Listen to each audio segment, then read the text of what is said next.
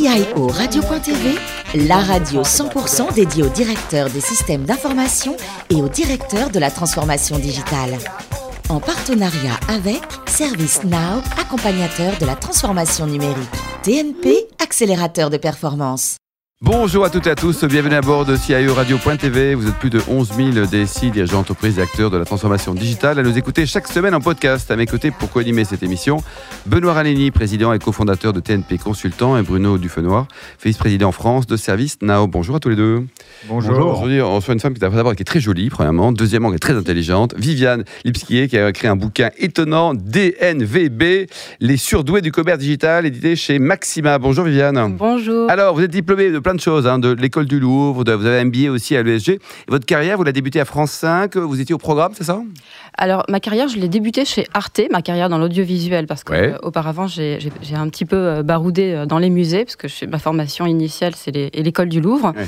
Belle école. hein. Euh, ouais, très très belle école, très très belle formation, très belle ouverture d'esprit. Donc euh, les musées et puis euh, et puis rapidement euh, effectivement La télé, quoi. la télévision publique. ouais. Et France 5, vous occupez des- du contenu, des programmes? Alors pas à France 5, à France 4, France 4. euh, France 4 ensuite, euh, et puis à, à France 2, euh, effectivement, euh, qui était euh, des missions de, de repositionnement d'antenne. France 4, création d'une chaîne pour le jeune public, les jeunes adultes, Oui.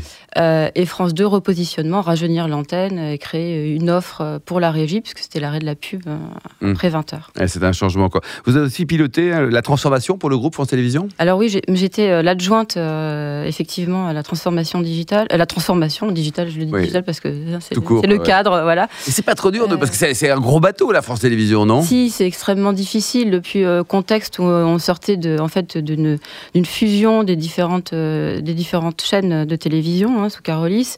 Euh, Trois ministères de tutelle, très politique, avec un contexte qui fait que le COMEX change tous les cinq ans avec la nomination du président. Euh, On ne peut pas dire que ce Compliqué soit de bosser dans la durée. quoi. hein. C'est compliqué, de de- c'est compliqué effectivement d'inscrire une politique dans la durée. Aujourd'hui, euh, vous, en tant qu'expert des médias notamment, quatre chaînes d'infos pour un tout petit pays comme la nôtre, c'est pas beaucoup ça?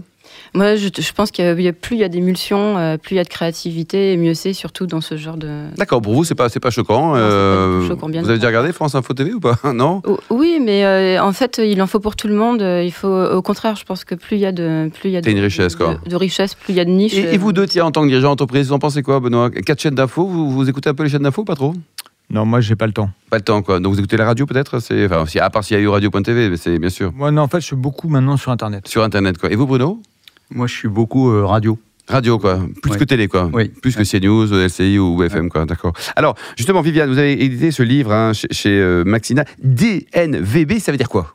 Digitally Native Vertical Brand. Yes. Alors racontez-nous un peu les, coulisses et le concept de ce bouquin qui est un best-seller qui est sorti en octobre dernier, 5000 exemplaires, et déjà en réédition. Oui, exactement. Alors, euh, à l'origine de, de ce livre, en fait, il y avait une double réflexion. Euh, déjà, après France Télévisions, je suis passée du côté euh, du luxe. J'avais pour ambition de racheter une belle endormie, de reprendre une belle endormie. Et donc, j'ai découvert, hein, je ne connaissais pas du tout le, le milieu de la mode et du luxe. Et je suis allée... racheté quelque chose ou pas? J'ai rien racheté du Ah tout bon parce que je suis allée visiter des usines en Chine, euh, des usines textiles, et je suis revenue avec un gros coup derrière la tête en me disant c'est juste quand même euh, effectivement euh, bah, une industrie extrêmement polluante, avec avec des systèmes de, de- de production qui sont quand même terribles. C'est-à-dire que c'est pas parce que ce sont des usines chinoises, hein, elles sont. J'ai visité des usines qui se visitent, donc elles étaient plutôt plutôt bien. Visitable, quoi. Voilà, exactement. Celles qu'on vous laisse visiter, elles sont, elles sont plutôt bien. Bon, si ce n'est que c'est, en particulier, la fabrication du jean, c'est juste l'enfer sur terre. hein. C'est dans des, les conditions sont extrêmes. Euh, c'est extrêmement polluant. Euh, humainement, c'est euh, voilà, c'est l'enfer. Mais ce qui m'a le plus choqué, c'est que la responsabilité des marques, qui parfois, parce que c'est plus simple, parce que c'est moins cher, vont laisser des, des produits finis à l'usine plutôt que de payer les frais logistiques pour les rapatrier, parce que justement les systèmes d'information. Donc la, la grande poubelle, c'est là-bas, quoi. Voilà, Ouais. la grande poubelle à ciel ouvert. Et du coup, on va voir, on voit que le travail humain est à la limite inhumain. Euh, que euh, finalement le- les produits ne sont pas vendus à leur juste prix euh, et qu'on est en fait rentré à la fin d'un système vraiment de surproduction, surconsommation, surdistribution. Ça, c'est vraiment le premier aspect qui m'a intéressé. Le deuxième, c'est l'aspect marketing. En fait, moi, j'ai toujours eu beaucoup de mal avec le marketing traditionnel, où en fait, on, paye des budgets phénoménaux pour persuader les gens d'acheter des produits dont ils n'ont ni envie ni besoin. Et ça, depuis les années 50. Et la conséquence, c'est qu'on achète des produits dont on n'a ni envie ni besoin, donc on surconsomme. Euh, non seulement on surconsomme, mais en plus, on s'abîme. On s'abîme euh, parce qu'on abîme notre planète. Hein. et puis, on achète des produits finalement euh, souvent qui sont industrialisés, donc qui provoquent des maladies. et en tout cas, dans ce système de communication qu'on a établi depuis les années 50, depuis l'avènement de la télévision, en fait, finalement, on détruit radicalement notre estime de soi. Hum. Alors ce livre-là, comment vous avez organisé les chapitres? C'est quoi la, logique du bouquin? Euh, La logique du bouquin, c'était déjà de faire comprendre qu'est-ce que c'est Digital Native Vertical Brand, qui n'est pas un acronyme que j'ai inventé, euh, qui, est, euh, qui a été inventé par le, le pionnier du, de ce business model, puisqu'il s'agit d'un business model, qui s'appelle Andy Dunn. Le, le, modèle est né aux États-Unis dans la Silicon Valley, parce que c'est un modèle mixte. En fait, c'est un modèle de start-up technologique, mais qui ne fait pas de la technologie, qui vend des produits de, des produits de consommation, des biens physiques. Ça, c'est vraiment la grande innovation. Et qui les vend en ligne, bien sûr, avec un projet euh, euh, digital. La logique, c'est, pardon, euh, le, faire un panorama déjà de comment est né ce phénomène, comment est né ce business model, quel secteur il touche, en réalité, il touche tous les secteurs aujourd'hui, même s'il a commencé dans la mode. Aujourd'hui, tous les biens de consommation euh, sont touchés. Euh, ensuite, de décrire ce business model. Mm. Donc, ce business model, en fait, c'est un business model de circuit court. C'est le business model euh, de Zara, donc directement de, des fournisseurs jusqu'aux distributeurs, en fait pour être en prise directe avec le client. L'idée ensuite, c'est quelles sont les technologies, quels sont les méthodos qui sont employés de start-up, et en particulier euh, des méthodologies marketing, euh, qui ce qu'on appelle le gross marketing, gross hacking, comment, les, comment on peut les employer, et le lean startup, qui font que en fait, la croissance est dans le produit, à la création du produit, et la communauté, parce que la communauté, ce sont des entreprises qui co-créent. Donc, au centre du projet, il y a l'humain, la co-création, du coup, puisqu'il y a co-création, effectivement, le marketing est porté par la communauté dès le début, dès la création du produit. Donc, on ne fait pas des produits. Euh, on va dire la pire chose dans une start-up, c'est de créer des produits dont personne n'a envie. Donc là, en fait, on crée des produits. On ne les crée que s'il y a un vrai besoin et s'il y a un vrai, une vraie communauté euh, agglomérée autour. Et le dernier chapitre, pardon, c'est-à-dire que en fait, euh, ce sont des marques qui, qui renouvellent avec le, qui renouent avec le sens. D'accord. Avec un système de valeurs, exactement. Euh, donc, c'est des marques qui sont très fortes, qui, savent très bien raconter des histoires, euh, qui ont un très fort storytelling et qui font vraiment la différence aussi, justement, dans la construction, ce qui fait la différence dans la construction d'une communauté, parce qu'on ne va pas chercher des gens qui ont besoin seulement d'un produit, mais qui ont besoin d'adhérer à ce qu'on appelle tout en haut de la, pyramide de Maslow, à savoir la, la transformation personnelle. Très bien, Benoît. Oui, vous faites la promotion en fait de, l'achat responsable hein, en prenant en considération à la fois la manière dont on fabrique le produit, euh, l'impact sur la pollution, la logistique, etc. Mais il y a aussi une dimension euh, prix, il y a aussi une dimension euh, aujourd'hui le pouvoir d'achat des Européens, des Français est de plus en plus tendu. Donc, et on sait très bien qu'aujourd'hui, il y a un certain nombre de produits dits responsables sont en règle générale quand même largement plus chers que les produits moins responsables. Est-ce qu'on n'est pas dans un dans une équation euh, insoluble alors, les produits labellisés peuvent être plus chers, en effet, et les produits tels qu'on les conçoit traditionnellement peuvent finir par être plus chers en raison, effectivement, de la labellisation. Dans euh, le programme des Digital Native Vertical Brand, euh, l'idée, c'est de, puisqu'on est en circuit court, rendre une partie du prix des marges aux clients déjà, et d'être transparent sur les prix. Euh, le premier à avoir euh, euh, raconté cette histoire de cette manière, c'est Everlane, qui a justement montré les marges réelles, du, a décomposé les marges et l'a montré dans un, des industries les plus opaques au monde quand même aux clients. Et depuis, et justement, c'est justement la force de ces startups, c'est que comme elles sont à la pointe justement de la réflexion sur l'ensemble de la supply chain et de l'amélioration, elles vont driver derrière elle les grands groupes qui sont bien obligés de, suivre finalement, puisque si le public a accès à l'information, bien sûr, au moins, sûr. Voilà, une fois qu'on lui a donné l'information, on revient plus là-dessus. Hein. il sait, il connaît, il a la source. Donc euh, finalement, le, les prix, on dit euh, des digital native vertical brand sont justes ils sont faits. D'accord. Après, l'autre sujet, c'est que si le prix est juste et que la marge est juste, il n'y a aucune raison d'aller faire quoi des une marge- promotions. Une marge juste, c'est quoi d'ailleurs? Ça pourrait être entre 3 et 5, c'est ce qui permet en fait d'intégrer euh, les coûts euh, de structure euh, au prix, les coûts de commercialisation, etc., mais qui ne sont, qui, qui ne, ne sont pas démesurés par rapport à la valeur euh, initiale du prix. Benoît?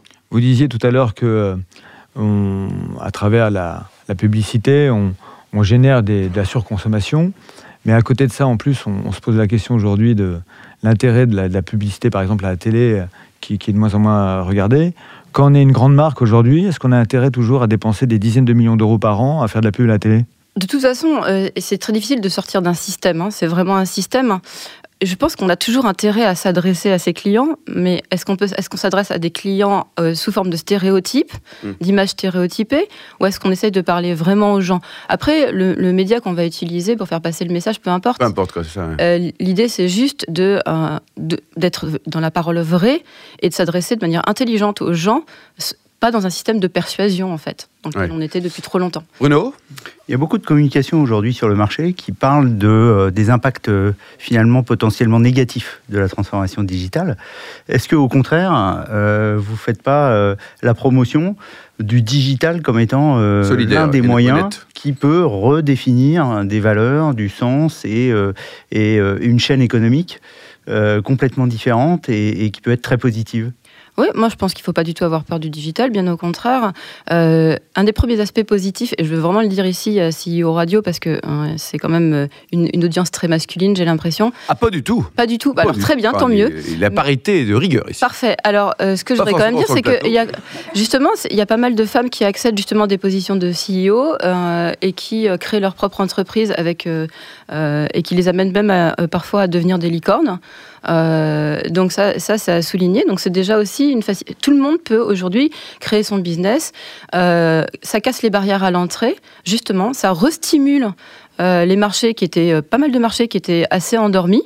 Euh, si je regarde le marché de la cosmétique, si je regarde le marché de la lunette, le marché de la lunette aujourd'hui c'est un monopole de Lusotica sur la, la lunette, euh, euh, on va dire mode, la jolie lunette, c'est 80% Lusotica et dans le monde. Énorme. Euh, et c'est énorme. Donc, quand on est en situation monopolistique, justement, on contrôle les prix. Et on contrôle les prix, là, pour le coup, vraiment avec des marges énormes.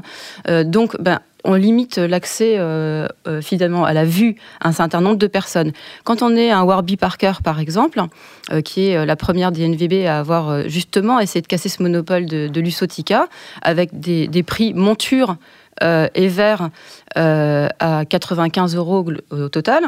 Leur projet est, que ben, on peut faire accéder tout un chacun à la vue, on peut s'acheter des lunettes à prix raisonnable, qu'on soit remboursé ou pas. On peut en faire un accessoire de mode.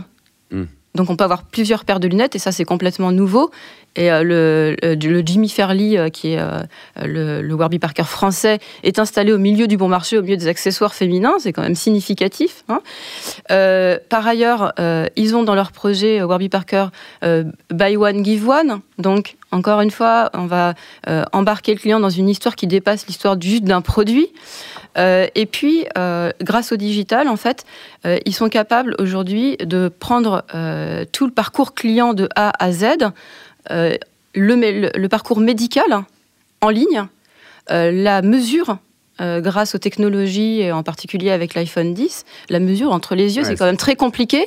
Euh, grâce à la, à la, à la, le- l'AR, ils sont capables euh, aujourd'hui de, de simuler la- la- le port de la lunette et de, la- de voir exactement comment elle va tomber au niveau du nez et des sourcils. C'est quand même le, le projet le plus délicat quand on achète des lunettes en ligne. Donc en fait, on- ils sont en train de casser tous les freins Les freins, ça. de l'achat d'un- d'un- d'une des choses les plus compliquées qui est la lunette euh, en ligne. Et ça, c'est grâce au digital. Viviane, il y a un prochain bouquin en préparation ou pas? Il y a toujours des idées de bouquins. et, Lesquels, par exemple euh, euh, Quoi Ah, alors La bah, vie de Bruno et Benoît? La vie de Bruno et Benoît, euh, la vie du CEO. Non, je pense sur. euh, ce qui m'intéresse, en fait, c'est de revenir aux sources de qu'est-ce que c'est que le commerce, en fait. Ouais. Et aux sources du commerce, il y a l'hospitality. C'est bien ça.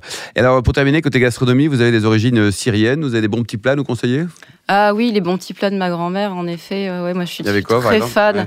Euh, oh, c'est euh, non, j'aime tout- vraiment, j'aime tout. Tout, Là, vous tout. me parlez, là, vous me Ah, parlez. ah, ça y est, émotion, Ouais, quoi. ouais, je suis partie là. Merci beaucoup Viviane. Euh, Donc euh, DNVB, les surdoués du euh, commerce digital chez Maxima. Il faut se précipiter, il n'en reste pas beaucoup. Merci également à vous Benoît et Bruno.